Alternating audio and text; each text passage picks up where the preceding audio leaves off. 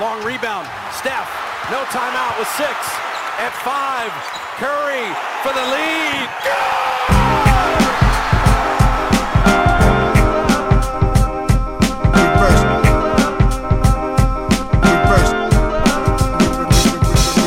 The game is a game. The game is a game. The game is a game. The game is a game. Always, always, always. Salut à toutes et à tous, bienvenue dans un nouvel épisode du podcast de l'équipe Rivers Basket Session. Et une fois n'est pas coutume, puisque ça fait plusieurs semaines maintenant que c'était pas arrivé, on est tous les trois, le, Big Three de, de Rivers Basket Session. Euh, bah, Antoine Pimel, Shai Mamou et moi-même Théophile Messer. Ça fait je sais même pas combien de temps, au moins un mois qu'on a qu'on n'a pas pu enregistrer tous les trois. Ouais. Euh, voilà, après, si vous suivez les CQFR, si vous suivez euh, tous les contenus qu'on peut poster, si vous êtes sur Basket Session, vous avez vu qu'on avait été pas mal occupé ces, ces dernières semaines, voire ces derniers mois. Euh, Aujourd'hui, on va parler de NBA, bien entendu, mais dans un premier temps, on avait envie de, voilà, de faire un petit focus, un petit peu auto-centré, un peu d'égocentrisme. Allez, euh, c'est- pas si souvent. Euh, pour vous parler un petit peu justement des raisons pour lesquelles on n'était pas souvent réunis ces dernières semaines et aussi des, voilà, des, nos expériences personnelles un petit peu qui sont liées à tout ça. Euh, ce que je veux dire par là, c'est que vous le savez, on a sorti le MOOC numéro 13, euh, spécial loser, enfin du moins sur la loose, euh, le MOOC de Rivers, 240 pages, toujours disponible euh, sur basketsession.com. Et euh, bah, comme Antoine vous le disait, ou comme on en parlait hier un petit peu dans, dans le Hoop Culture avec, euh, avec Pierre, on a aussi sorti notre tout premier livre, dont, on est, dont on est très fier, qui s'appelle Une saison en enfer, écrit en grande partie par Antoine Pimel, même si avec, avec Shai et le reste de la rédaction, on a, on a, on a contribué aussi. Donc voilà, on a eu envie de vous, bah, de vous parler un petit peu de tout ça, vous expliquer comment ça s'est fait, euh, comment on travaille, et puis aussi, euh, c'est quand même deux, alors c'est deux produits complètement différents, deux livres complètement différents, mais qui ont quand même euh, la défaite en, en point commun, parce que c'est dans une saison en enfer, comme le titre, euh, le titre est un spoiler, la saison du, du protagoniste se passe pas super bien. Donc voilà, on a eu envie de parler un petit peu de, bah, de défaites, de lose qui nous ont marqués ou euh, dans Il y a des lesquelles on a choses, été. Il y a des choses qui, qui, qui puent la défaite, comme on dit, mais là, ça sent bon la défaite. hein. C'est ça, c'est ce qu'il faut dire. C'est ça, exactement. Il y a des choses qui sentent très bon la défaite. voilà, c'est Oud Rivers, euh, le nouveau parfum pour, euh, pour les fêtes de fin d'année. Allez, je voulais commencer, bah, peut-être, on va commencer par le MOOC. Voilà, Rivers, le numéro 13, euh, 13 donc signe de la malchance pour les superstitieux. Je sais que ça peut être aussi signe de la chance en fonction. On avait choisi cette thématique sur la loose. Euh, ça fait longtemps qu'on en parle, parce que même je crois que ce thème, on l'avait ciblé au, moment où on avait lancé le MOOC, tout simplement. C'était une des thématiques qu'on avait envie de- d'aborder. Euh, bah, tous les deux, Chai et Antoine, euh, quand on a décidé de, passer sur ce, thème, qu'est-ce que ça vous a inspiré à tous les deux? Moi, je, aimant toujours bah, les articles qui sont des histoires, revenir un peu sur l'histoire de les histoires un peu atypiques et tout ça, je me suis immédiatement dit, euh, ça va être l'occasion de parler de, de, bah, joueurs et d'équipes euh, qui sont euh, dont on parle pas souvent ou qui sont considérés comme bah, des perdants justement et auxquels bah, la, société où les gens ne s'intéressent pas forcément parce qu'on glorifie les gagnants en majorité. Et, et ça tout de suite, on a eu plein d'idées là-dessus à ce sujet. Et moi, je me suis tout, de suite dit que ce serait un, terrain de jeu très très sympathique. Ouais, il y a, l'envie de réhabiliter un peu les perdants aussi. Moi, moi, moi, il y a plein de perdants en fait dans l'histoire euh, dont je suis fan. Tu vois, j'étais un énorme fan de Tracy McGrady, c'est quand même un mec qui a jamais passé le premier tour en étant franchise player.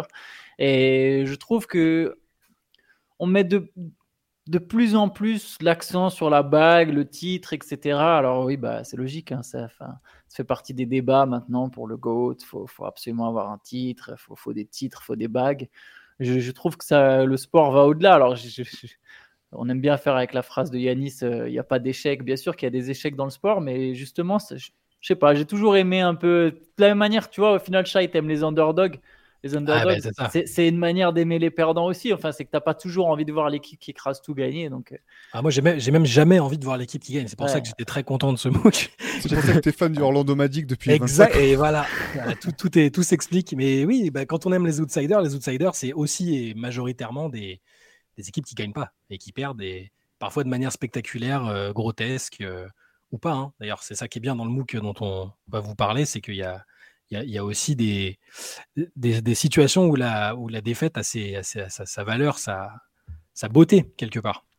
Ouais, alors ce qui, est un peu particulier, parce que moi je suis, voilà, je suis l'aîné de, de notre trio, mais c'est vrai que je suis, suffisamment vieux pour me rappeler d'une époque où finalement tu pouvais perdre sans être considéré comme un loser, ou du moins le terme loser faisait pas vraiment partie de notre vocabulaire, où c'était Ouais. pas devenu l'insulte suprême comme c'est comme c'est le cas aujourd'hui, et notamment pour euh, bah, Charles Barclay, donc qui est en cover de, ce numéro. Euh, moi, dont j'ai vécu bah, ces, campagnes, euh, bah, euh, comment dire, euh, euh, des- il est, il ressorti euh, la tête, pas la tête basse justement, mais dont il est ressorti euh, sans avoir gagné, que ce soit avec euh, bah, les échecs avec Philadelphie, puis avec les, avec les Suns. Moi, quand j'étais gamin, c'était un de mes joueurs préférés, et le fait de le voir perdre même contre, contre les Bulls ou plus tard, euh, quand, quand- même quand, quand il a fini aux Rockets, j'ai jamais eu le sentiment que c'était un, loser. En fait, je me disais bon bah il est il- c'est dommage, bien sûr c'est dommage, bien sûr tu veux que, les, a- les athlètes euh, que tu aimes, t'as envie qu'ils gagnent, mais tu vois moi pour moi c'était c'était pas du tout dans ma tête que euh, on allait euh, retenir ça de lui ou jamais j'aurais imaginé euh, que des années plus tard t'aurais Kenny Smith qui, qui lui agiterait euh, sa bague de champion sous le nez en lui disant ah, t'as vu moi je suis un champion t'en es pas un alors que franchement regardez les, les finales euh, Oh, le même 94 à nouveau euh, vous verrez comment euh, Sam Cassell rookie euh, sauve, la, sauve les miches de, de, de Kenny Smith. Euh, ça je m'étais jamais imaginé quoi Et, et surtout que, et pardon, et, bah, bah, enfin, là, on parle de Kenny Smith, mais euh, au quotidien, il a, il a quand même Shaq qui est encore pire que Kenny Smith. C'est-à-dire qu'il n'a pas besoin de lui mettre ses bagues euh, de- devant le visage, mais il lui rappelle à chaque argument, à chaque discussion, ça se finit toujours par non, mais tu peux pas comprendre, t'as pas gagné, t'es un loser, quoi. Donc c'est ça aussi qui, est, qui, qui fait qu'il est identifié comme ça, même si euh, c'est pas le plus grand loser de très loin, mais il est forcément identifié comme, euh, comme quelqu'un qui a pas gagné. Je me demande si c'est pas venu aussi avec cette recherche constante du divertissement et du coup bah le divertissement ça passe par les émissions débat et du coup comment on compare des joueurs entre eux vu qu'au final on, a déjà c'est impossible encore plus quand il s'agit d'époques différentes et souvent on n'a pas la, justesse technique. Euh, surtout d'ailleurs si je peux me permettre ceux qui mènent les débats les plus euh, télévisés aux États-Unis où du coup c'est pas la, la vision la plus euh, comment dire ouais la plus technique du basket comment on les compare? Bah tiens on va créer des titres on va créer des grands classements on voit que ça divertit ça crée de l'engagement ça ça crée des clics tout tourne autour de ça. Et je pense que c'est comme tu l'as dit c'est c'est pas étonnant ce que tu dis sur Barclay c'était pas forcément vu il n'était pas forcément vu comme un loser au moment de sa carrière mais des années plus tard euh, quand, quand les réseaux sociaux ont pris le dessus quand le divertissement est au cœur de chaque débat chaque discussion ah, là d'un coup on se dit ah bah tiens il a jamais gagné c'est un loser quoi je ne sais pas combien de personnes, par exemple, je reprends l'exemple de McGrady, je me demande dans 30 ans, quand McGrady va être comparé à des joueurs, imaginons que Jason Ta- Jason Tatum gagne des titres, tu sais, il y a des mecs qui vont dire non, mais attends, McGrady, euh, rien rien à voir avec Tatum. Imaginons que Tatum, il ait gagné trois titres, tu vois. Ah non, mais arrête, rien à voir, tu vois. Genre, il garde son niveau actuel, hein, Tatum. Ça devient le même Tatum, mais Boston gagne Mhm. trois titres. Les mecs, ils vont dire non, mais attends, McGrady, alors que McGrady était incroyablement phénoménal, mais ah ouais, je me demande, je pense que ça, ça, ça, ça, c'est une culture qui s'est amplifiée, en fait. Ouais, non, c'est clair. Ce qui était intéressant, c'est que voilà, pour ce numéro, il faut, rendre à, c'est laurier à César. Euh, un- une des choses, en tout cas moi, qui m'ont vraiment inspiré, euh, euh, qui était à l'origine de ce numéro sur le sur la loose, c'est le, fantastique documentaire Loser de Netflix que je vous engage encore une fois à aller regarder si si c'est pas le cas, qui est réalisé par Mickey Duzic, qu'on- a eu la chance d'avoir en interview dans ce numéro. Donc lui, sa série de documentaires, c'est un peu différent parce qu'en fait, c'est différents sportifs dans différentes comment dire, dans différentes disciplines. Il y a Surya Bonali pour le patinage artistique, il y a un mec du curling même, il y a un gars qui a fait le marathon des sables, il y a un boxeur, il y a, euh, il y a un basketteur, bien sûr, il y a, bref, toute une série de, de, portraits de gens qui, pour une raison ou pour une autre, ont été euh, pointés du doigt et euh, dont on a dit que c'était des losers. Et derrière, voilà, ce documentaire déconstruit un petit peu tout ça, re-raconte les choses. On voit comment ces personnes en sont arrivées là ou comment elles ont rebondi ou ce que ça a fait d'elles. Euh, ça démystifie un petit peu cette chose de loser. Et en fait, ce qui est intéressant, c'est que quand on fait le, dans notre interview croisée, dans laquelle il y a, a Mickey Duzic répond à nos questions à côté de deux autres intervenants français, il y a une question, on leur demande euh, est-ce que vous avez l'impression, euh, de- depuis quand est-ce que ça date cette insulte de loser pour vous? Et ce qui est assez marrant, c'est que les deux Français interviewés, donc euh, David Samama, journaliste, et Jean-Michel Lucenay, un, très grand, très grand escrimeur français, tous les deux disent bah nous on a l'impression que c'est depuis le, début des années 2000 qu'il y a ce shift, c'est grosso modo ça. Et Mickey Duzic, qui est américain, il dit non mais chez nous c'est depuis le bac à sable quoi. Depuis le bac à sable, c'est la pire insulte qu'on peut te faire, c'est te traiter de loser. Et, euh, et d'ailleurs, euh, voilà, il a un, un regard assez intéressant là-dessus, parce que il dit que c'est à son sens, c'est un, un, un- une des, des faiblesses finalement de la culture américaine. Mais il y a aussi ça, quoi. Que je pense que nous, on l'a pas perçu comme ça euh, quand on était gamin parce que c'était peut-être pas encore en place euh, chez nous. Et finalement, bah, avec aussi les réseaux sociaux, euh, la manière dont les, les avis des gens sont de plus en plus tra- tranchés, que ce soit sur Twitter ou etc. J'ai l'impression que ça a encore renforcé ce, ce phénomène. Bah, c'est quelque chose de très culturel de toute façon, hein, c'est ça. On n'a pas tous la même conception de la défaite, euh, de, des losers. C'est les États-Unis sont c'est quand même très très de ça, de ce, culte de la gagne, d'arriver au sommet et même pas qu'au sport d'ailleurs, hein, au sommet un peu de, de la chaîne alimentaire par tous les moyens, euh, plutôt que d'être en bas avec panache. euh, ce serait plutôt français ça, tu vois. C'est un peu le truc. C'est plus notre c'est plus notre truc à nous le, panache. C'est ça, d'où la présence, j'ai oublié de le mentionner, mais de la Fédération française de la loose, qui est le, rédacteur en chef exceptionnel de, ce numéro, et qui, bah, qui, symbolisait bien euh, tout ce dont tu viens de parler, euh, Shai, cette, manière de, perdre avec panache. Quoi. Alors tous les deux, vous avez écrit euh, plusieurs articles dans, dans ce numéro. Euh, Shai, je vais, je, vais commencer, je vais commencer avec toi. Il y a, alors, il y a un sujet notamment dont j'aimerais que tu nous parles un petit peu. Il faut, faut peut-être le recontextualiser un petit peu. C'est celui... Alors, on a, on a tous été souvent traumatisés par des, des défaites de l'équipe de France. Euh, tout à l'heure, on reparlera un petit peu de nos, nos blessures personnelles. Euh, J'en avais déjà parlé avec Antoine de, de 2005, qui reste l'une des plus profondes euh, au fond de mon cœur, mais il y, en a d'autres. Mais il y en a une qui est moins connue au bout du compte. Euh, une campagne qui est un peu plus. Voilà, qui, qui finalement est quasiment est tombée dans l'oubli. C'est la campagne de l'équipe de France de 2008 qui est vraiment très particulière. Euh, est-ce que tu peux nous présenter un petit peu, euh, nous donner le contexte et nous parler un petit peu de ton papier? Ouais, c'est ça. C'était la, c'était une campagne de qualification, hein, donc pour euh, l'Euro 2009, mais qui s'est qui s'est disputée en, en 2008. Euh, et donc cette campagne s'est jouée bah, sans les stars, la plupart des stars de l'équipe de France, donc les joueurs NBA en question, qui étaient soit blessés ou soit bah, qui avaient des, obligations contractuelles ou des enjeux contractuels qui faisaient qu'ils n'étaient pas disponibles. Euh, même certains très bons joueurs français n'étaient pas dispo pour cette compète. Euh, Claude Bergeau euh, avait été remercié, donc on avait appelé en urgence le pompier euh, Michel Gomez, qui avait plus coaché depuis, euh, depuis Mathusalem. il a formé une espèce d'escouade, un Suicide Squad, enfin vous pouvez appeler ça comme vous voulez, qui est tombé dans l'oubli, mais qui a, été finalement assez marquant parce que euh, ça a été la dernière campagne de l'équipe de France euh, sans Vincent Collet, qui est toujours en place euh, aussi longtemps après. Et euh, bah, du coup, j'ai eu la chance de discuter avec deux membres de cette équipe-là en particulier, euh, c'est-à-dire Stephen Brun et, et Steve Chikambu.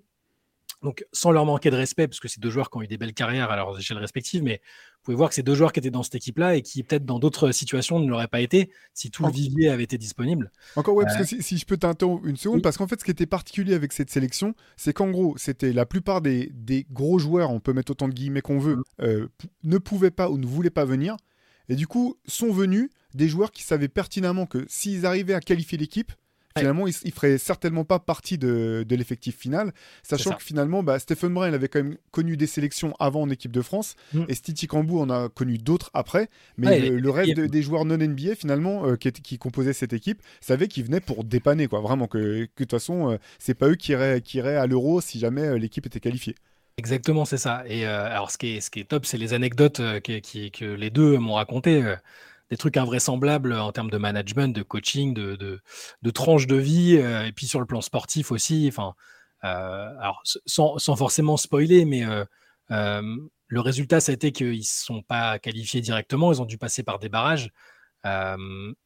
Tony Parker est arrivé en cours de route alors qu'il ne devait pas venir, il a finalement débarqué, ça a créé toute une émulation, mais aussi d'autres situations en termes de management qui ont été un peu improbables des histoires entre les joueurs, des, des, altercations, des bons moments, des, galères sportives euh, pas possibles. Et euh, bah, ces, souvenirs-là sont racontés là dans cet article-là, euh, parce que c'est une période un peu, je trouve, surtout après m'être plongé dedans, un, peu cruciale et qui a, posé quelques jalons pour la suite, même si, comme tu le dis, bah, c'était avec des joueurs que, dont pour la plupart on n'a pas revu après, hein, même si Chikambu, par exemple, a, eu la chance de revenir après et de gagner une médaille. Mais, euh, mais voilà, c'est une équipe un peu. Alors, pour reprendre leurs termes, euh, Stephen Brun dit une équipe un peu farfelue et c'est un euphémisme. euh, parce que, voilà, c'est comme je disais, c'était ces joueurs-là qui n'avaient pas vocation à être présents sur une échéance aussi importante. Et toujours pour spoiler, du coup, Vincent Collet est arrivé après pour la campagne de barrage. Et, là, les Bleus se sont qualifiés. Et il y avait, c'est vrai qu'il y avait ce sentiment de on, vient, on n'a on, on vient, on a rien à gagner, mais on vient quand même on a plutôt tout à perdre et pour certains, ils ont tout perdu. Ça reste quand même de leur, de leur propre aveu, des, des souvenirs impérissables, que ce soit bon, bon ou mauvais. Hein. Stephen Brun dit que c'est quelque chose qui l'a un peu traumatisé quelques années. Chicambou, ça lui a un peu passé au-dessus de la tête, mais, mais, mais sur le coup, ça a été un moment important pour lui. C'est le moment où il a rencontré Tony Parker, tout ça.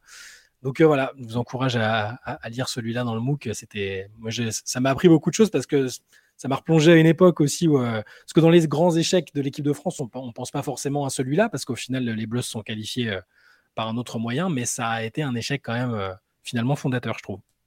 Oui, c'est vrai que depuis, finalement, on a été habitué à faire des, à plutôt réussir nos compétitions. Maintenant, c'est devenu un petit peu, euh, euh, comment dire, l'exception. Euh, il suffit de voir la déception, l'immense déception après la, dernière Coupe du Monde pour voir quelles sont les attentes maintenant autour de, de l'équipe de France.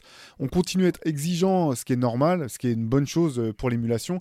Mais voilà, 2008, pour moi, c'était vraiment aussi c'était toute la fin d'une ère euh, du côté de la fédération, avec une gestion quand même de l'équipe de France, des joueurs euh, qui était euh, voilà, qui était compliqué pour, pour c'est pas le, lieu ni l'endroit de, ni l'heure d'ouvrir une page là-dessus, mais bon, derrière, il y a eu énormément de mieux.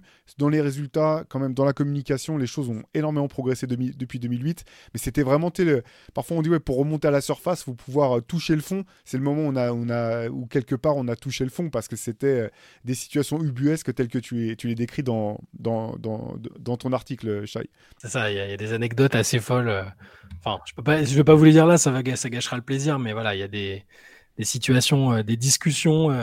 le simple fait que Michel Gomez propose aux joueurs de faire leur équipe eux-mêmes, hein, plus ou moins. les, deux, les, deux leur sac voilà, les deux m'ont cité ça spontanément. Et on n'était pas, je les ai eu individuellement chacun. Et les deux me disent, mais euh, on a halluciné. Il nous a dit, bah, choisissez trois mecs qui seront titulaires quoi qu'il arrive. Faites votre équipe. Euh. Et les, mecs ont tous halluciné. Euh, ou Tony Parker qui, lors de séances vidéo, qui pose des questions un peu techniques au staff et sur lesquels ils sont capables de répondre. Pas si technique que ça. Hein. Franchement, c'est des questions que tu peux te poser même quand tu joues à des niveaux amateurs. Euh, du, genre, c'est quoi le pick and roll quel, type de quel pick and roll on joue C'est quoi le pick and roll Limite, c'était un peu ça, ça, ça, dépassait pas ça, mais euh, ouais, voilà, des situations USques, des petits soucis relationnels, euh, staff joueur, staff staff même. Il y a de quoi, il y, avait de quoi, il y a de quoi faire. Je vous conseille d'aller lire ça. Dans le genre situation euh, complètement dingue, euh, Antoine, toi, dans, ton papier, t'en, en décris une autre, euh, d'une situation complètement folle qui a certainement fait dérailler une équipe qui, avait enfin sa chance. Hein. j'ai l'impression que c'est cette équipe qui, qui avait souvent été bonne, qui là avait enfin une chance peut-être d'aller au bout, et, pour qui tout s'écroule en quoi Une poignée de secondes, même pas. Est-ce que tu peux nous présenter un peu ton papier, Antoine? Bah, Je pense que c'est un papier sur l'équipe qui symbolise qui fait partie de celles qui symbolisent le mieux la lose en NBA, c'est-à-dire les Indiana Pacers. C'est-à-dire que c'est. Alors, c'est pas les losers ultimes, hein, c'est, on parle pas d'une équipe qui a tanké euh, pendant longtemps ou qui a été super nulle pendant longtemps comme les Kings ou les, ou Timberwolves, mais les Pacers ont souvent été placés ou moyen milieu de tableau sans jamais gagner, mais il y a en effet une période où ils, ont, ils étaient en mesure, en position pour gagner, c'est les Indiana Pacers euh, de 2005, on va dire, surtout de l'année 2000, euh, de la saison 2004-2005 euh, et avec une équipe fantastique et le papier sur bah, comment cette équipe qui a d'abord comment elle a été construite et comment elle est partie en vrille comme tu l'as dit bah, avec la, fameuse Malice de Garden dont c'était l'anniversaire de Palace. Malice oui Malice de Palace attention parce que déjà que... au Garden c'était Carmelo contre les Nuggets mais mais non Malissade de Palace, bien sûr, dont c'était l'anniversaire il y a quoi Il y a deux jours ou quelque chose comme ça. Donc ouais, euh, bah, c'est parti en bagarre générale. J'imagine que la plupart d'entre vous qui nous écoutez, qui nous écoutent, pardon, connaissent, euh, connaissent peut-être, ou en tout cas, je vous invite à aller, aller sur Google ou sur YouTube pour aller voir les images. De... C'est un peu le genre de, c'est un peu le genre de truc où on se souvient un peu d'où on était quand on a vu les images, parce que c'était pas, c'était pas, c'était pas en direct forcément, c'était en pleine nuit, mais je me, souviens d'avoir vu le truc et d'avoir halluciné total euh, en voyant les boissons jetées sur les mecs, euh, Jermaine O'Neill qui envoie des. C'était fou. Bah, c'est vrai, la bagarre complète entre. Euh, même au niveau amateur, tu vois pas souvent ça au final, tu vois, où les, tu, les joueurs qui se tapent avec les tribunes, c'est un truc. Là, tu peux entendre ça parfois. Sur des championnats régionaux ou départementaux, mais heureusement, ça n'arrive pas tant que ça. Et alors, tu n'imagines absolument pas ça possible en NBA. La preuve, c'est qu'il y a quasiment, il y avait, enfin, il y a, il a rien qui prévoit ce scénario d'ailleurs. c'est ce qu'explique aussi euh, l'un des agents de sécurité euh, de la salle à Détroit. Euh, c'est qu'en fait, jamais dans leur euh, pire cauchemar, ils avaient un scénario où, bon, voilà, qu'est-ce qu'on fait si les joueurs ils partent d'un coup se battre en tribune avec les supporters Quel est le dispositif et le processus à suivre? Bah, Évidemment, il n'y avait pas. Et, euh, bah, toutes les, sanctions et les suspensions qui en ont découlé euh, ont, bah, fait complètement dérailler cette équipe d'Indiana qui ne s'en est jamais relevée. Quoi, parce que si, si, tu peux rappeler un peu le, roster de cette équipe, pour ceux qui ne l'ont pas en tête, c'était vraiment peut-être la plus grosse équipe qu'ils avaient eue jusque-là. quoi. Ouais, alors ils avaient fait les finales en l'an 2000, mais je pense que leur équipe de 2005 était effectivement plus forte, euh, nettement plus forte. Il y avait Jermaine O'Neal, il faut resituer à ce moment-là, il est vraiment à son pic. On parle d'un All-Star Defensive Player of the Year. Il y avait Ron Artest, je pense que Ron Artest est surtout connu pour le public le plus jeune en tant que Meta World Peace, qui était un joueur de complément aux Lakers. Mais Ron Artest, c'est fou à quel point non seulement ça a fait dérailler cette équipe des Pacers, et on peut pas dire que lui ça a fait dérailler sa carrière parce qu'il gagne quand même un titre du coup, lui pour le coup. Mais euh, ça a peut-être enterré sa, sa carrière en tant que All-Star et en tant que joueur majeur. Parce que Ron Artest, ça va peut-être choquer certains, mais sur ce début de saison, il est calibre MVP en fait. On parle d'un joueur qui est fort en attaque à l'époque, euh, il tourne à plus de 20 points par match, qui est très complet et qui est lui aussi un, un Defensive Player of the Year. Donc tu as deux excellents défenseurs. Tu as Stephen Jackson, qui était lui aussi euh, dans, dans, les meilleures années de sa carrière, qui avait déjà gagné un titre. Il y a un meneur comme Jamal Tinsley. Il y a Reggie Miller, évidemment, qui était l'icône des Pacers, qui est en fin de carrière, mais qui est encore là.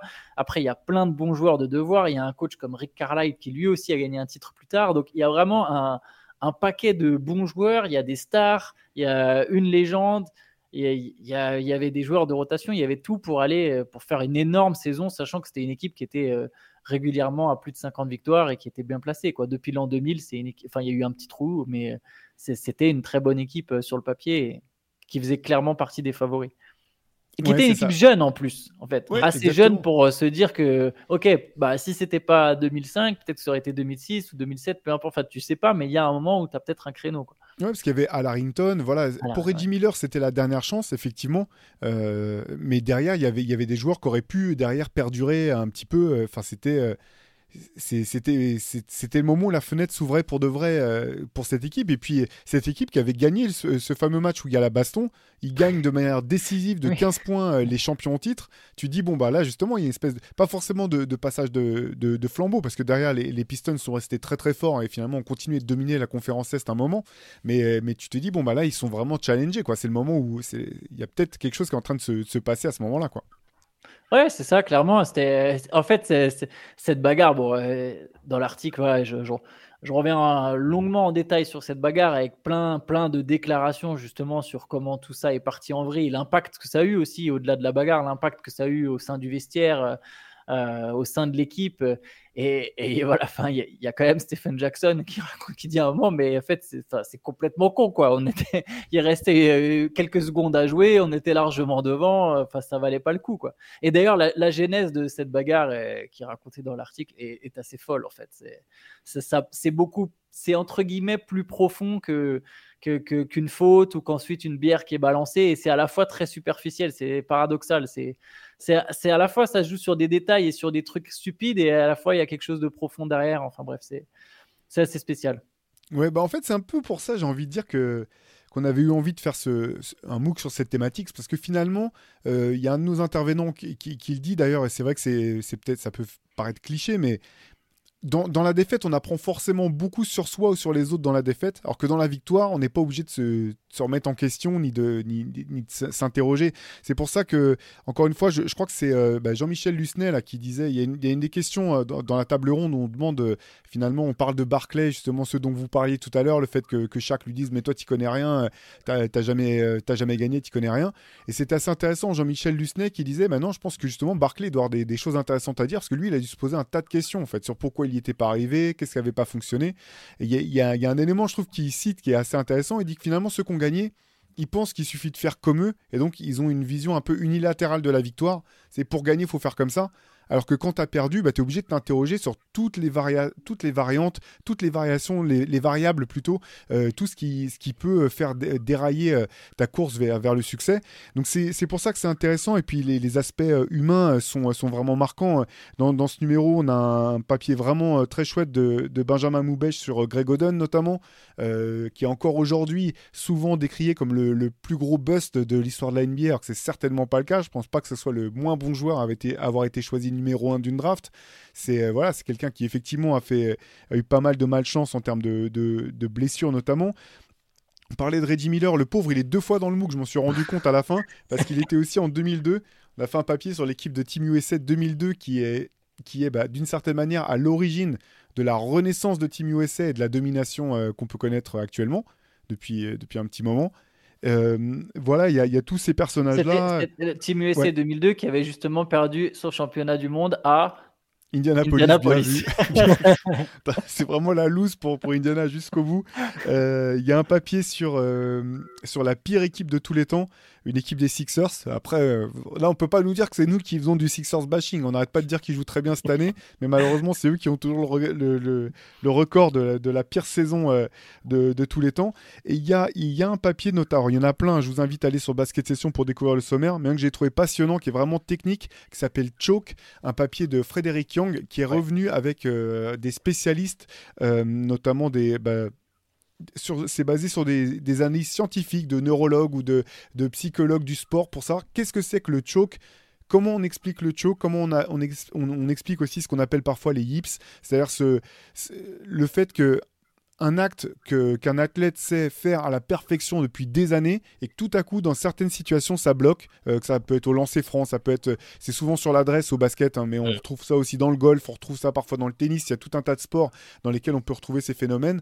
Et c'est vraiment une espèce d'analyse euh, de fond sur euh, quels sont les, voilà, les, les mécanismes euh, qui soient euh, psychologiques ou neurologiques ou, ou psychomoteurs qui, qui peuvent expliquer ça.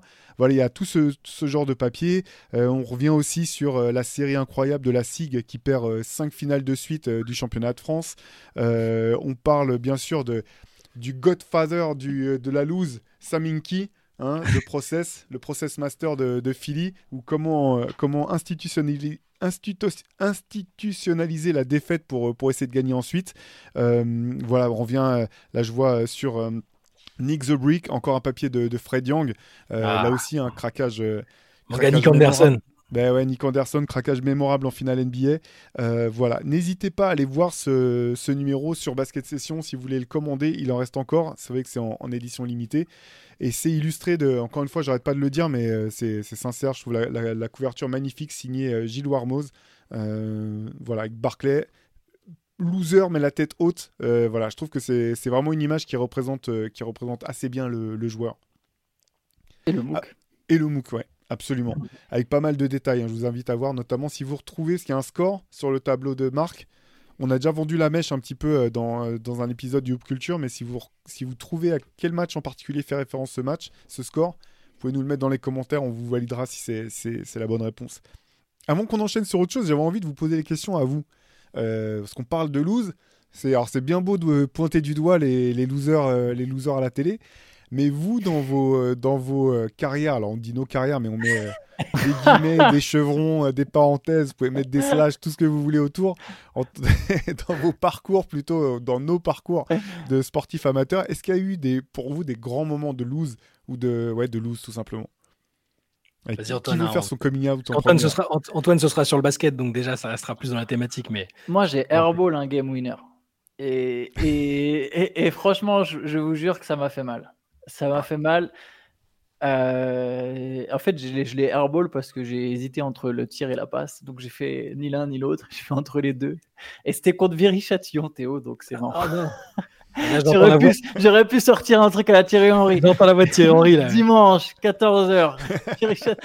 non, mais le pire, je me souviens très bien de ce match. Franchement, j'étais en cadet, je devais avoir 16 ans. Euh, je m'en souviens bien. Tu vois, mine de rien, des souvenirs douloureux qui marquent. J'ai sans doute, euh, j'ai déjà perdu des, matchs. Ça m'est déjà arrivé de perdre des matchs de 80 points, je pense.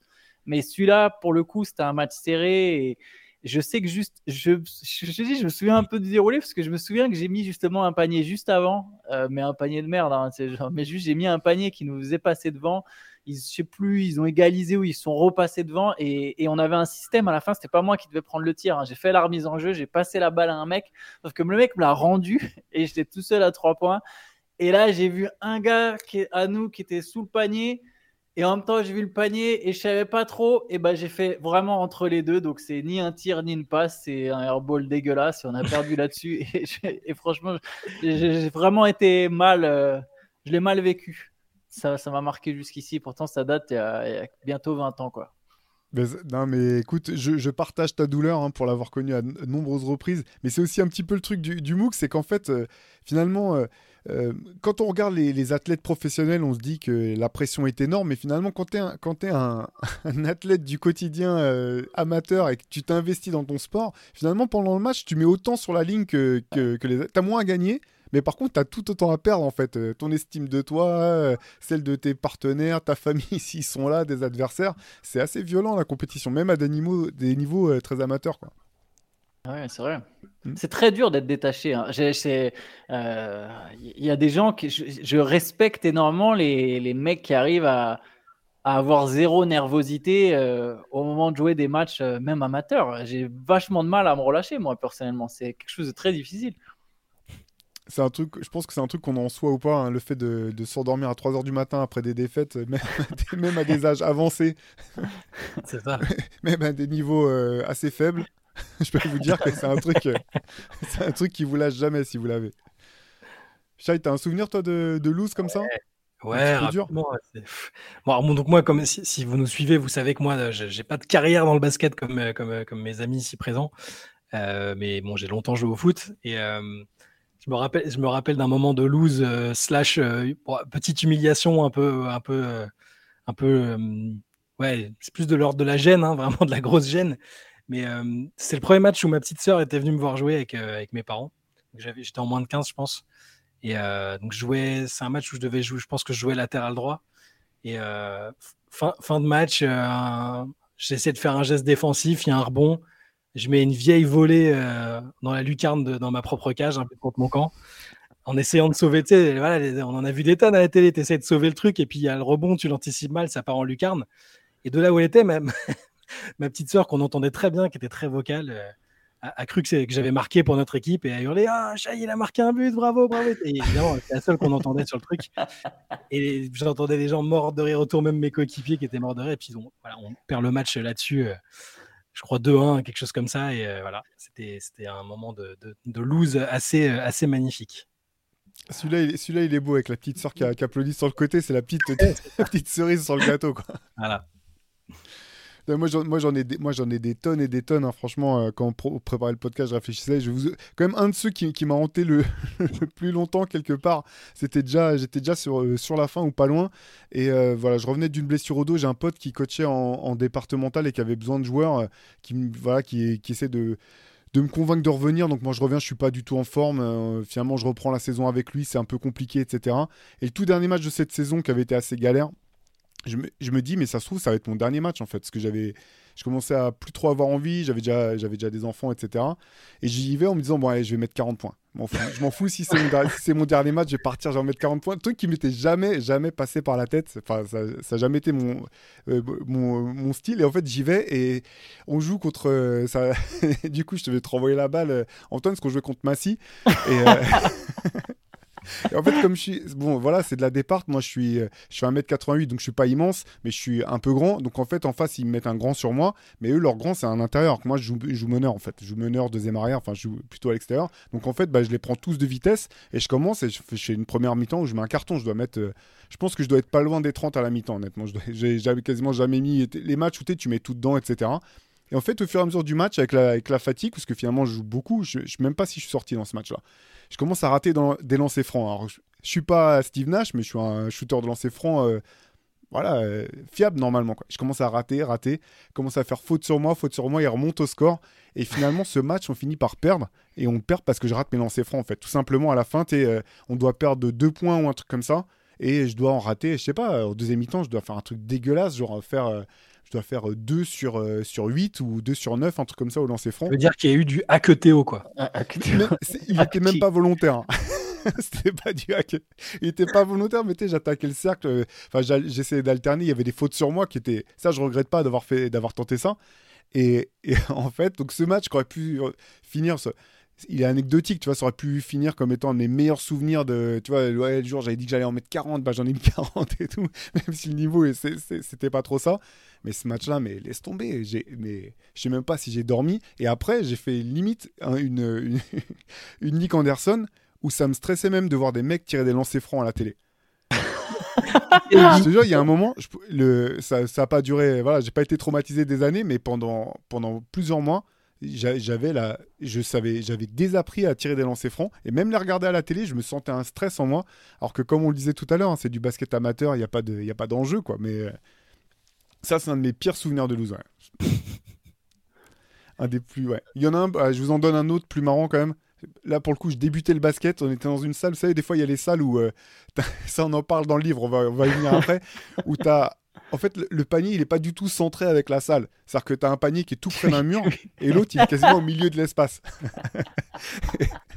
Et donc, moi, je pars en contre-attaque. Donc, je me retourne pour voir la balle arriver. La balle arrive. J'enchaîne, je monte dans mon lay-up et j'étais de l'autre côté du panier. en fait. j'étais sorti du terrain.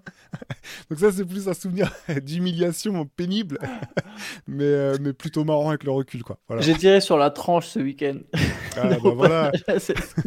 Il y a pas d'âge pour qui sortent. c'est très beau. Ouais, bah, c'est un peu aussi, euh, pour boucler la boucle, ce qui est terrible avec la défaite, c'est que finalement, c'est souvent elle qui marque le plus. Ouais. Euh, moi, Ouais. pour avoir joué très longtemps, il y a des moments, des fois, de- d'échecs qui me reviennent avec la même vivacité que si je venais de les vivre. Alors que les moments de gloire, euh, enfin, là encore une fois, il faut mettre des pincettes et, et prendre des gants, mais, mais ces moments-là, euh, malheureusement, ils passent très vite. Mais les, les moments durs comme ça, c'est des trucs que tu portes avec toi, à vie, quoi.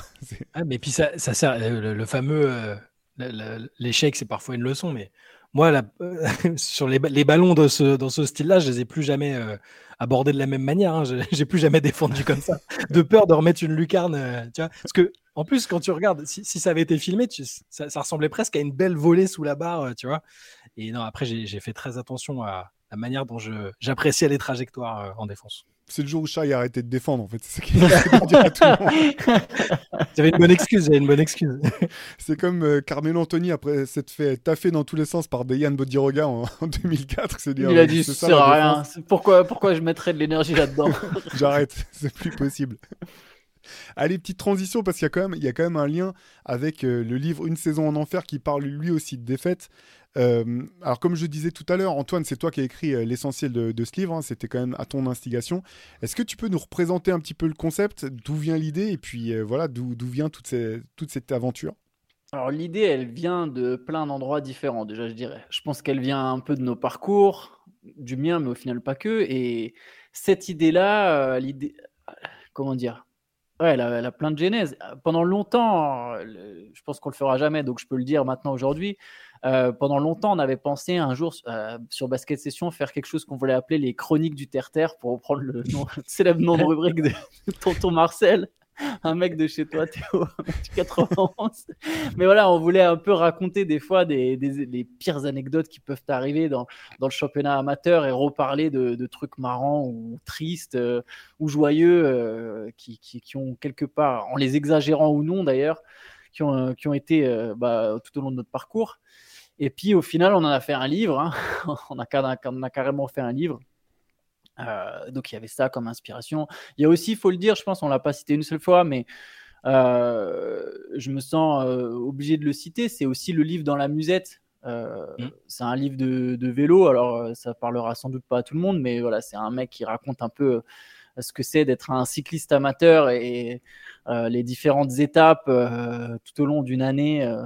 Enfin, c'est pas tout à fait comme ça, mais, mais voilà, il y a un peu de ça. Est-ce que ça, plusieurs, plus, pas vraiment étapes, comment dire, comment je pourrais dire ça Bref, plusieurs moments de, de- du cycliste, de la vie du cycliste amateur. Et ben voilà. Et puis nous, ça, ça a donné euh, pour le basket, même si je pense que ça peut parler du coup, ça peut aller plus loin, ça peut aller au-delà du basket. Je pense que quelqu'un qui est, qui est, qui est fan de foot, qui est fan de rugby ou peu importe, et qui joue dans un club, en fait, ça peut lui parler aussi parce Ouais. qu'en gros, ce livre, Une saison en fer, on raconte euh, l'histoire d'une équipe fictive euh, qui, qui, se retrouve dans plein de situations qui, je pense, sont communes à plein de sports, en fait. Bah c'est ça.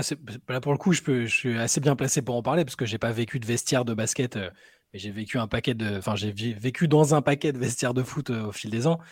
Et toutes les anecdotes qu'on a recensées entre nous et qu'on a après bah, fictionnalisées, si on peut dire ça comme ça, c'est souvent des vraies anecdotes. Et moi, en tant que footeux, il y en a plein qui m'ont énormément parlé. Euh, et qui sont, je pense, propres au sport collectif, parfois aussi au sport individuel, sur les interactions que tu as avec des, adversaires, des coéquipiers, euh, du public.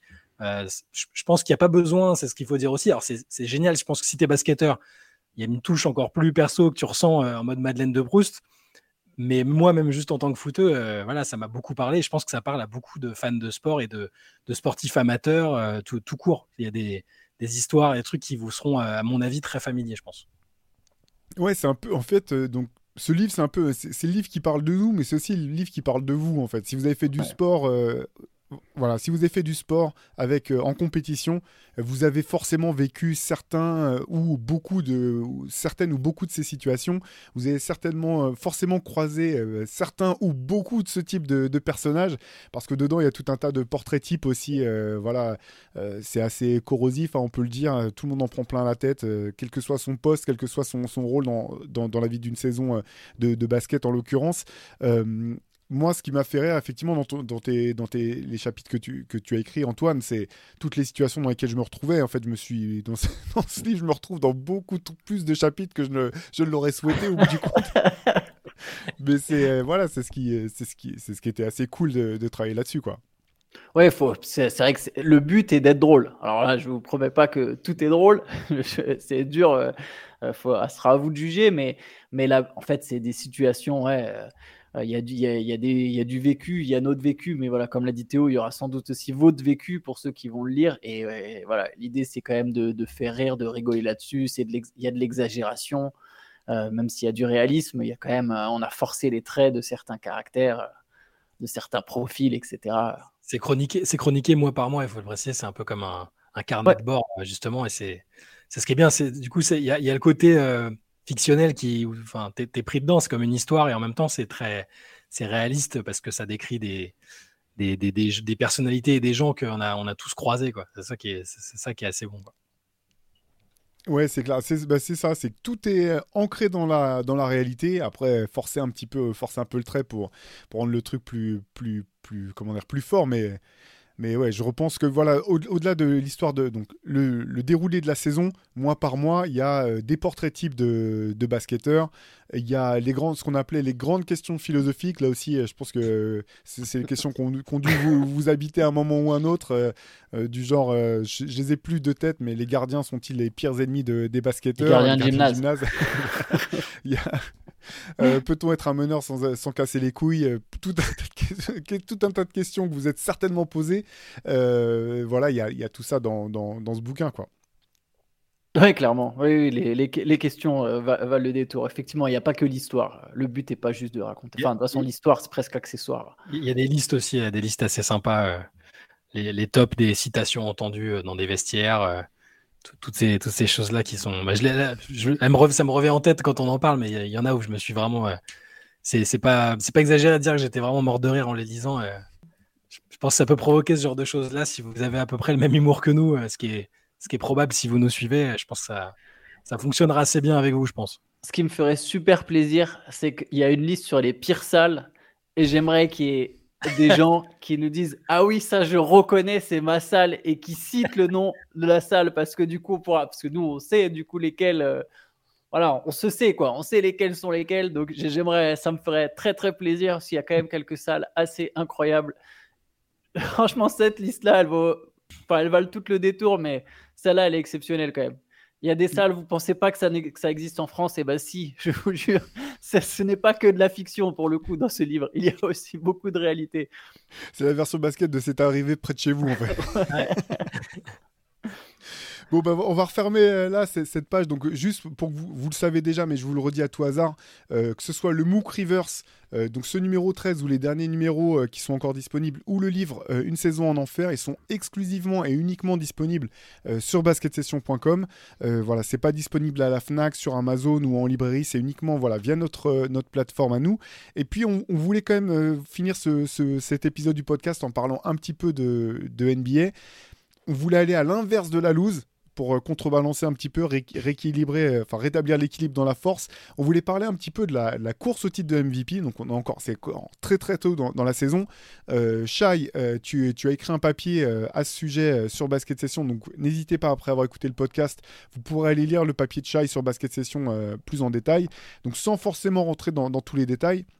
Voilà, on voulait parler de cette course au titre de MVP parce qu'au au bout du compte, elle est bien plus ouverte que, alors que prévu, c'est peut-être pas le terme, mais qu'on aurait pu le penser. Je pense qu'il y a quand même euh, quatre candidats qu'on avait vu venir de loin. Il y a Mhm. toujours un, un spot pour le dernier. Là, pour l'instant, on en a identifié un. C'est pas sûr que ce soit lui qui garde la- la- les fesses sur, sur, sur le siège jusqu'au bout. Mais je vous propose qu'on commence, euh, qu'on commence par parler de lui. euh, parce que je crois qu'il a fait quasiment l'u- l'unanimité au sein de la rédaction. Il était dans, dans les. Il y a sur les que Antoine, je crois qu'il y a qu'Antoine qui l'a pas mis en bout de. Je l'avais mis et je l'ai changé. Ah, C'est vrai. voilà. Non, bah, tu vois, j'avais pas vu la dernière liste. En tout cas, il y est. Il y est dans notre, dans notre top 5 de la, de la MVP Race. Je vous propose qu'on parle. Bah, Shai, allez, comme c'est toi le, le spécialiste BS de- des Pacers, c'est qu'on que, Ah, que que Antoine, pris cette étiquette. que Antoine leur a mis. euh, leur a jeté l'anathème depuis, euh, depuis 20 minutes. Je Alors propose. qu'Antoine, qu'Antoine, ça fait plusieurs, presque plusieurs saisons, j'ai envie de dire, qu'il nous dit qu'il faut monter dans le train Pacers et que c'est une équipe. euh, je crois même que tu en avais parlé comme d'une des équipes euh, dans lesquelles tu voulais peut-être voir Victor Wembanyama à un moment avant Eh que ben ça. oui, mais juste Voilà. notamment à cause d'Ali, enfin à cause Voilà. ou grâce à Ali Burton en fait. C'est ça, Ty- bah, Tyrese Haliburton, donc on a, on a, avec notre synthèse, ça l'a donné, ça l'a mis en cinquième position de la MVP race. Et euh, bah, en fait, ça va avec le fait que de ce, qu'on dit depuis quasiment le début de la saison, c'est que c'est une des équipes les plus, si ce n'est l'équipe la plus sympa à avoir joué, très offensive, euh, de l'enthousiasme du jeu. Et, c'est en partie grâce à Tyrese Haliburton qui, bah, dans cette course au MVP, alors je, je, pense- pas. euh, c'est pas un secret. Je, je pense pas qu'il sera MVP à la fin de la saison. hein, on est d'accord. C'est-à-dire qu'il faudrait pour ça que les Pacers soient finissent très haut, que lui finisse avec des stats euh, démentielles. Mais sur le côté importance, impact, la fameuse euh, valuability, c'est-à-dire que je pense que si tu joues sans Tyrese Haliburton à, Indiana aujourd'hui, bah c'est compliqué et tu joues plus du tout les mêmes places. Et il est, euh, je trouve, c'est un meneur, euh, pur meneur qui, est, en train de devenir bah, tout simplement phénoménal. Ses statistiques, bah, c'est le meilleur passeur de la ligue. Au scoring, il a progressé là sur, ce premier mois. On parle du premier mois. 23,5 points, euh, 11,6 passes, 4 rebonds à quasiment 51% euh, d'adresse globale, 43% à 3 points. Alors, c'est des stats qui vont être compliqués à, tenir toute la saison, mais juste l'impact qu'il a sur, cette équipe, la manière dont, il l'a fait jouer euh, et la manière dont il arrive à la rendre compétitive, parce que là, ils sont à trois victoires de la tête à l'Est, ils sont dans la conversation pour être euh, virtuellement avec l'avantage du terrain en playoff. Encore une fois, la saison est très très longue, mais là, à l'instant T, je pense qu'il mérite d'être mentionné dans, cette, dans cette course au MVP. Il est cinquième chez nous, en tout cas. Ouais, parce que tu fais bien le préciser. De toute façon, dans la course, ça veut pas dire, ça veut pas dire qu'il. Non. Voilà, on sait qu'il sera pas MVP. Je pense, euh, comme tu as dit, hein, sans chance. vouloir faire offense aux, aux- aux Pacers, mais par contre, c'est vrai qu'il a, il a quand même frappé très fort en début de saison. J'ai l'impression qu'il il a eu- il- finalement, c'est un petit peu comme, euh, comme Shea Gilgeous Alexander l'an dernier, euh, qui a finalement fini, lui, dans le top 5. En tout cas, il était dans le meilleur 5 euh, de, de la compétition. Euh, Shea qui était blessé d'ailleurs, qui a raté pas mal de matchs en, en ce début de saison avec, euh, avec le, le Thunder. Mais j'ai l'impression que voilà, Haliburton, il prend un petit peu ce spot-là pour l'instant, à voir s'il saura le, le conserver jusqu'au bout. Avant qu'on. Je vous propose qu'on divulgue pas l'ordre du top, notre top 4. Très Vous- bien. Voilà. Par contre, on, peut, on, on va pouvoir venir parler des joueurs là. Mais juste pour rester sur ce top 5, pour ce, ce cinquième spot plutôt, est-ce que vous voyez quelqu'un venir contester justement euh, la place à Liberton pour venir grappiller ce peut-être ce cinquième spot en cours de saison? Ah, je pense qu'Antoine peut parler de son, de, bah, de- du joueur qu'il a. Ouais. Ouais, il y en a deux, mais il y en a même plusieurs en fait, parce que Mm. là on est très tôt en fait. Et Ouais. je, je crois, j'ai l'impression que sur les 30, 40, 35 premiers matchs, tu as encore trop de gars qui sont trop très fort pour que tu, tu, tu, tu, peux mettre trop de noms différents dans la course. Parce que là, je peux en citer juste deux, mais Kevin Durant, par exemple, après les Suns sont pas un super bilan, mais pour la cinquième place euh, dans, du, du, du, classement MVP, ça compte un peu moins.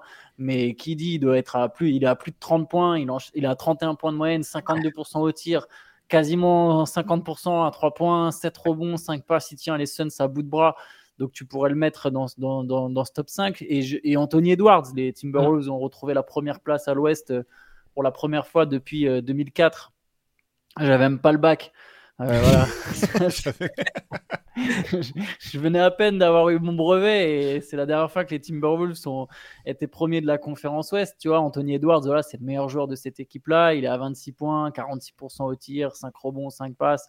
Il y a pas mal de mecs, je pense, qui peuvent prétendre à cette cinquième place. Même chez, bah, chez Gildeus Alexander, voilà. pourrait prétendre. Hein. Ah, vous, verrez, vous verrez, je l'ai mis dans les mentions, hein, parce qu'on a discuté un peu des joueurs qui pouvaient prétendre. Euh, dans les mentions honorables, il y a chez Gildeus Alexander, parce que même si. Euh, bah, en fait, à OKC, on parle beaucoup de Chet Holmgren. L'équipe tourne bien tout court, mais il fait encore une saison, un début de saison. Euh, dire, il est encore à 53% d'adresse, à peine en dessous des 30 points. Enfin, c'est le leader de l'équipe, quoi. Rien que ça, leader d'une équipe qui est bah, à l'heure où on enregistre ça, ils doivent être quatrième, je pense, à l'ouest, quelque chose comme ça. Ah non, le Thunder, ils sont deuxième. Hein. Ils sont deuxième, voilà, tu vois. 10 victoires en 14 matchs. Oui, voilà, bon, ça, change, c'est vrai que ça change pas mal d'un soir à l'autre, mais bah voilà, il est leader d'une équipe qui est deuxième à l'ouest, donc euh, c'est, il est forcément dans, dans, la discussion. Euh, il y a d'autres joueurs comme ça qu'on peut citer euh, pêle-mêle, je pense, alors qui seront, alors peut-être pas aussi proches de la cinquième place. Tu vas citer non? Car pour rappel, mon pronostic de la saison dernière, c'était déjà Morant. On voit, on voit le, la réussite que ça a été. Kuba, Kuba, Kuba, je retire. Kuba gratos.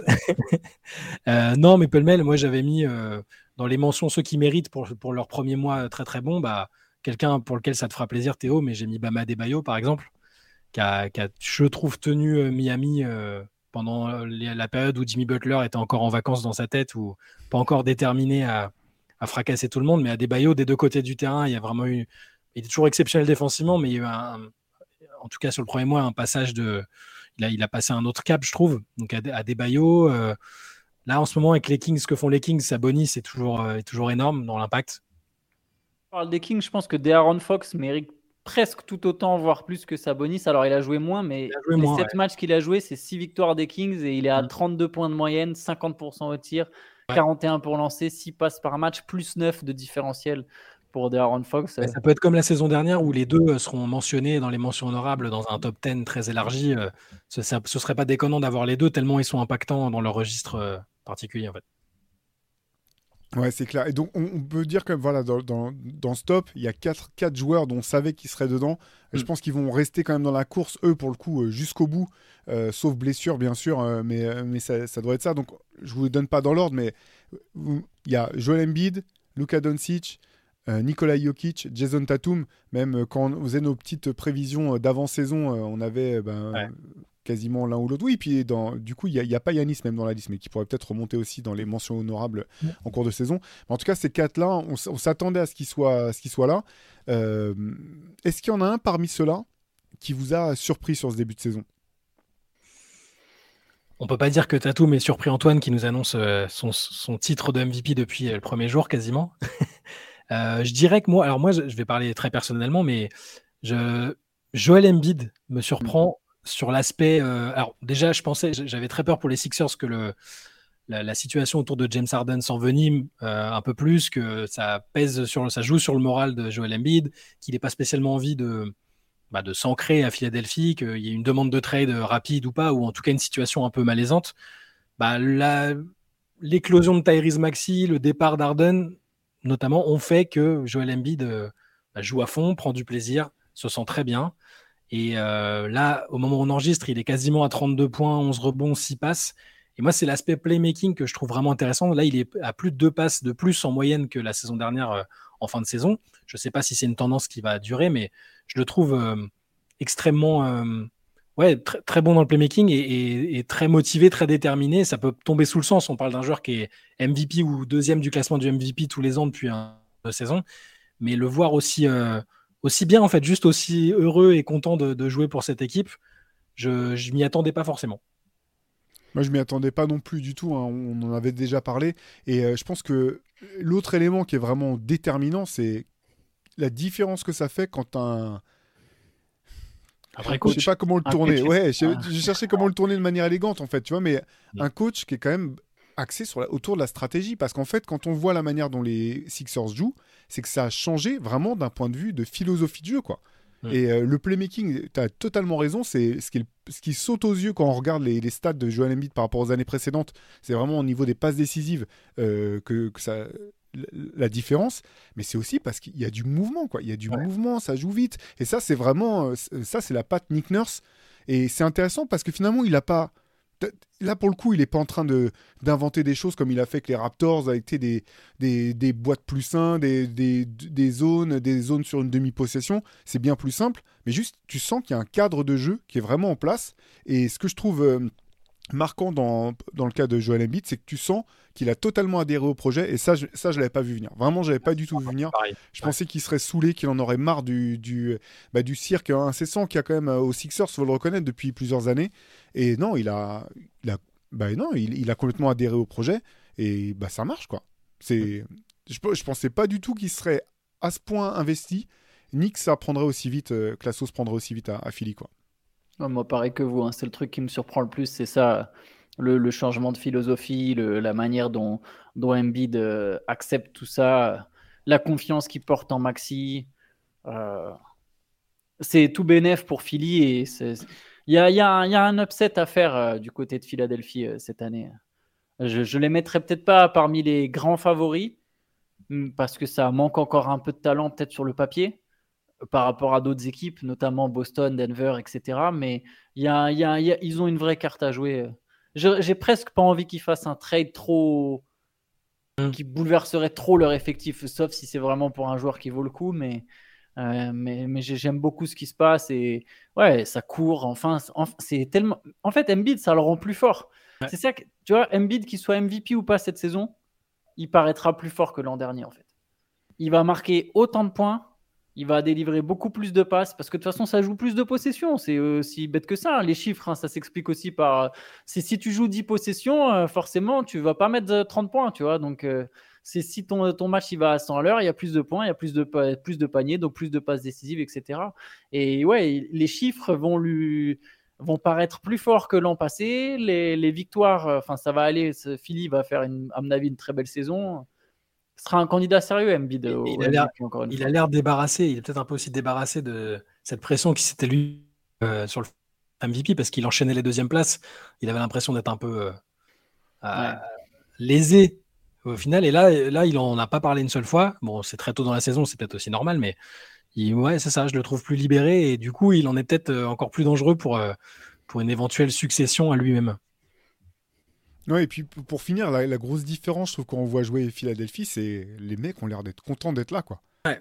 Et ça, ça, ça, ça aussi, c'est un, un facteur qui peut te changer la vie. Et par rapport à ce que tu disais, Antoine, au sujet d'un trade, je pense effectivement que cette équipe est forte, mais moi, je pense qu'elle n'est pas tout à fait assez forte quand même pour pouvoir euh, vraiment vouloir, euh, à coup sûr, se mêler à la, à la- à la course, euh, à la. Voilà, à sortir de l'Est. Euh, je dis pas qu'ils sont incapables de le faire, mais je pense qu'ils sont un peu justes. Par contre, la grande question, et là où je te rejoins, euh, Antoine, c'est je pense que pour le coup, et je sais pas si Daryl Morey sera prêt à le faire, mais euh, ils n'ont pas intérêt à simplement aller chercher le meilleur talent et à se dire bon bah au coach Mm. et au staff de, de se débrouiller pour que ça pour que ça clique et que ça fonctionne. Je pense vraiment que s'il faut aller chercher des joueurs, il faut que ça soit chercher des joueurs qui seront vraiment complémentaires de cette équipe telle qu'elle est telle qu'elle évolue pour l'instant, ou alors avoir la patience de se dire bah tant pis, on va attendre cet été. Et cet été, on essaiera d'aller chercher un free agent, même si on sait que c'est toujours très très dur d'aller chercher des free agents l'été. Mais, euh, comme toi, pour le coup, je pense que ça, vaut, ça serait trop dommage de sacrifier une grosse partie de l'équipe pour aller simplement chercher une star en se disant, euh, de toute façon, euh, ça va fonctionner. Manière, en fait, je pense qu'ils ont même pas les atouts de pour faire. Par exemple, les, les, les rumeurs Zach Lavine me semblent absolument impossibles. Les Sixers n'ont pas ce qu'il faut pour réaliser un trade de ce type. Donc, de toute manière, ce sera sans doute un trade de complément.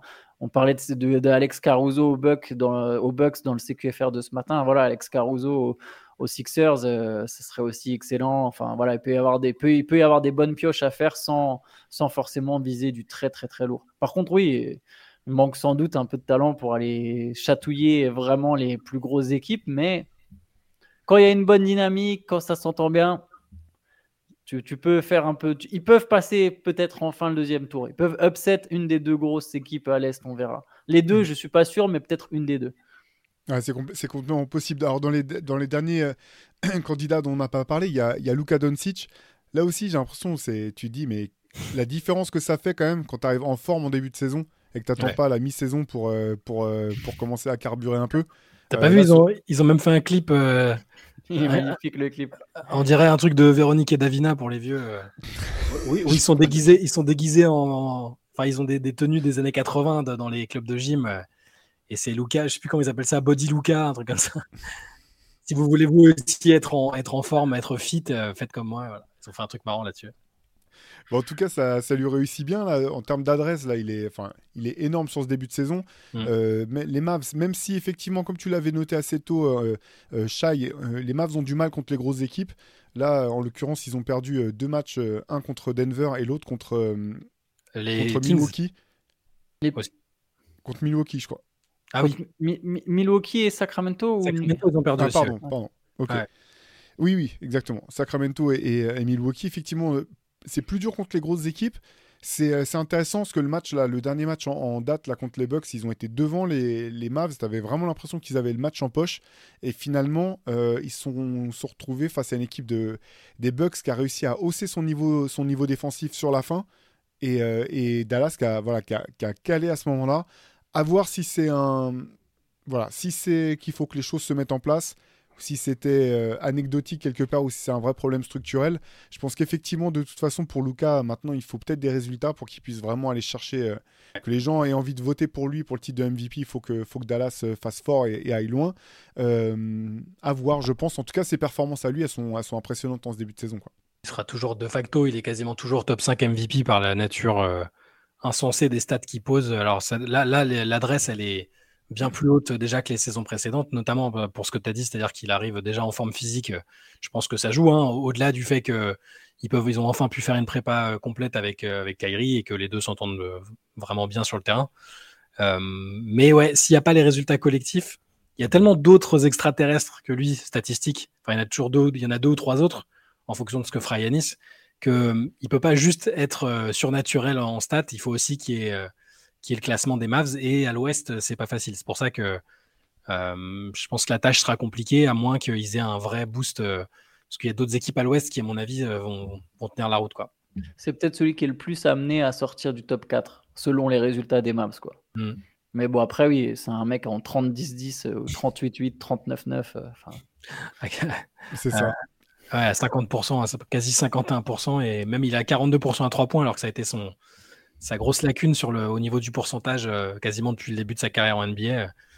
C'est, pour l'instant, c'est impressionnant. Ouais, il reste donc bah, Yanis alors, et, et Tatum. Euh, Yanis, pardon.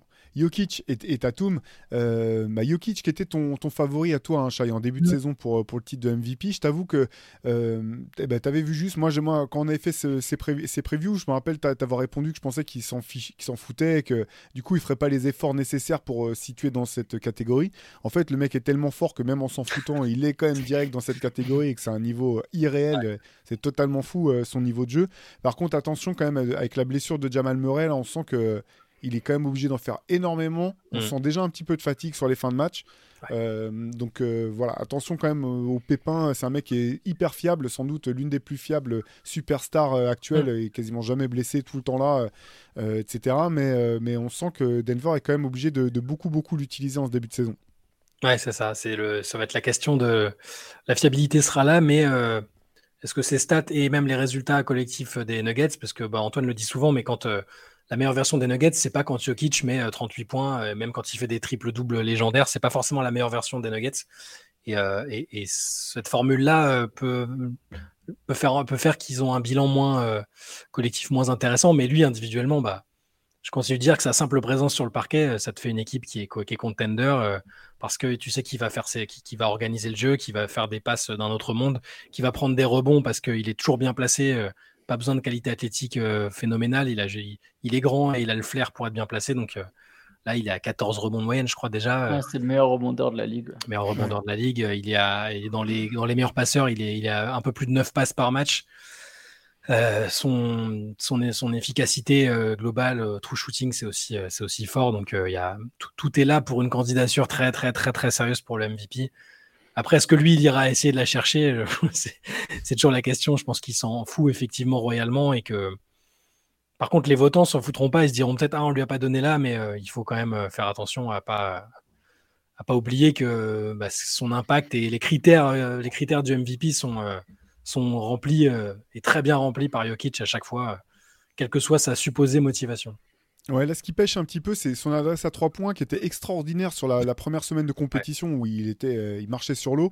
Depuis, mm. ça, ça, a bien plongé. Alors, je, dis pas que c'est pas forcément dramatique, mais moi, je me demande dans quelle mesure c'est pas un petit peu le baromètre de son état de fatigue.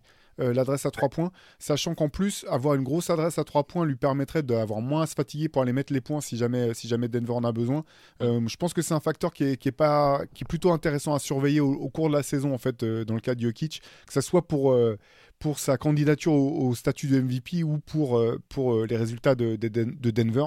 Et le dernier, bah, on va finir avec lui. Et Antoine, effectivement, tu l'avais toi pronostiqué MVP potentiel, Jason Tatum, c'est malgré tout, ça reste l'américain qui est le plus en mesure de pouvoir euh, revenir chercher cette couronne après plusieurs années de disette pour, euh, pour les Américains. Euh, la question qu'on se posait, du moins toi quand on avait parlé en début d'année, moi j'avais pur que du côté de Boston ça soit finalement trop fort ou que la, tâche soit trop répartie pour que lui puisse briller suffisamment. comment, tu, comment tu le vois ça au, fur et à mesure de la saison, à mesure que Boston carbure et cartonne Comment tu sens ses, ses chances d'être MVP ça, ça va forcément être une question, l'entourage autour de Tatum, mais, mais c'est une question injuste. Euh, tu prends euh, Shaq, il a été MVP avec Kobe Bryant à ses côtés, quoi. À un moment, les gars, faut. Enfin, je sais pas, c'est.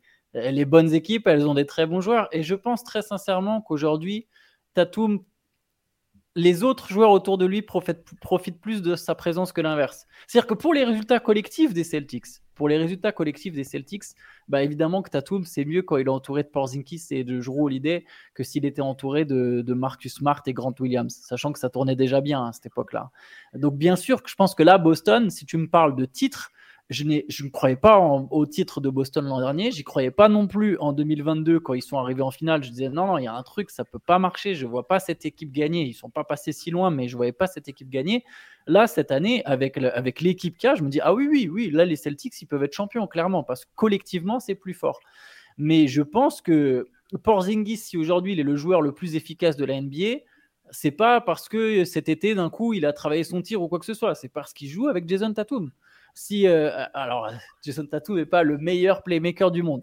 Là, je l'ai mal tourné. On aurait pu croire que Tatum rend nécessairement les autres meilleurs. C'est pas c'est pas particulièrement ça. C'est juste que il est celui qui a le plus d'attention à Boston et les autres autour euh, ont des rôles plus simples. Drew Holiday a, moins besoin de scorer euh, qu'à Milwaukee. D'ailleurs, il score nettement moins. Derek White a tellement d'espace parce qu'il joue avec plein de bons joueurs. Après, c'est pas que Tatum, c'est l'association, etc. de tous. Mais je pense que c'est quand même le, vrai meilleur joueur de cette équipe et c'est l'équipe qui domine euh, complètement la ligue pour l'instant. Alors, ils sont à 11-2. Il n'y a pas encore un, très gros détachement avec les Sixers, mais j'ai l'impression que Boston, là, tu. S'ils veulent, ils gagnent en fait. À chaque soir, tant que c'est pas encore des playoffs, donc c'est pas c'est après le contexte playoff est différent, mais là chaque soir de saison régulière, s'ils veulent, ils gagnent.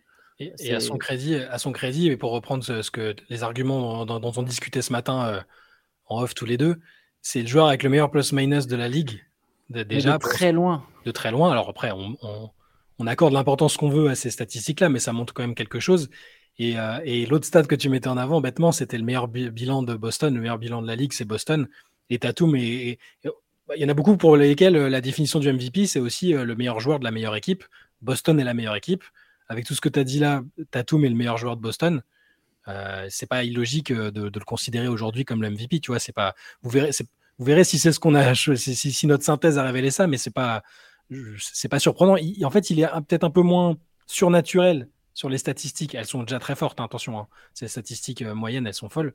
Mais c'est moins euh, surnaturel que Jokic, Embiid, euh, Luca, tout ça. Mais il a les statistiques, il a d'autres statistiques qui sont parlantes collectivement et individuellement. J'aimerais revenir juste sur cette histoire de plus-minus quand même, Ouais. parce que je le trouve important. Il est à plus 175. Le deuxième aujourd'hui en NBA, il est à plus 125, c'est Tyrese Maxi. Il y a 50, plus 50 d'écart entre les deux, c'est énorme, c'est absolument énorme. Jokic, les candidatures de Jokic pendant des années ont été basées là-dessus. Même Jokic, il y avait pas. euh, Attends, et, et autre chose, donc il y a ça, mais l'autre truc, c'est que donc plus 175. Alors évidemment, dans le top des plus-minus, il y a plein de joueurs de Boston, mais ce qui est intéressant, c'est de voir que Tatum, son plus-minus est aussi largement supérieur à celui de ses coéquipiers du 5 majeur. Donc Porzingis, Holiday, etc., Jalen Brown. Donc en fait, il y a une constante à Boston, c'est que si Tatum il est sur le terrain, ça se passe bien pour Boston en fait. Quels que soient les mecs autour, que ce soit Porzingis, que ce soit Sam Hauser, que ce soit Luke Cornett, qui tu veux, Peyton Pritchard, peu importe, s'il y a Tatum sur le terrain, ça se passe bien. Et pour ses stats, il y avait un truc, je vous avais dit, j'avais dit, mais Porzingis, ce que vous voulez, il va mettre pas loin des 30 points par match. Pour l'instant, il est à 27. Alors oui, c'est un poil moins, mais il est à 27 à 50% au tir et il prend des tirs compliqués. 37% à 3 points et il en prend 8 par match. 4 passes et il perd moins de ballons que Jokic, que, que Embiid, que LeBron James. Enfin bref, que, toute, Ah bah, euh, que, votre pour- super, que votre superstar préféré. Mais c'est lui qui crée du jeu.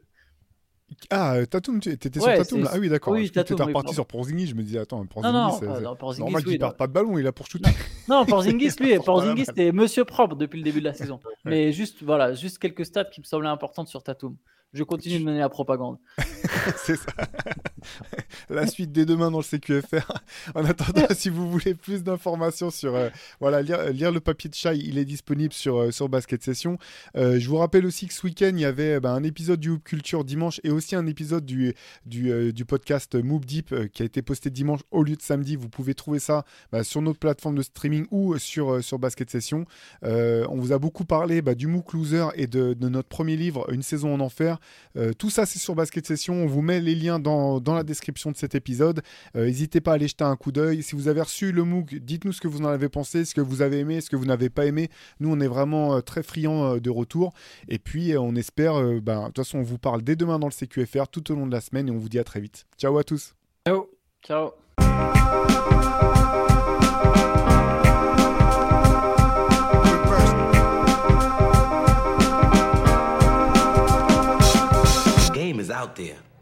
And it's either play or get played.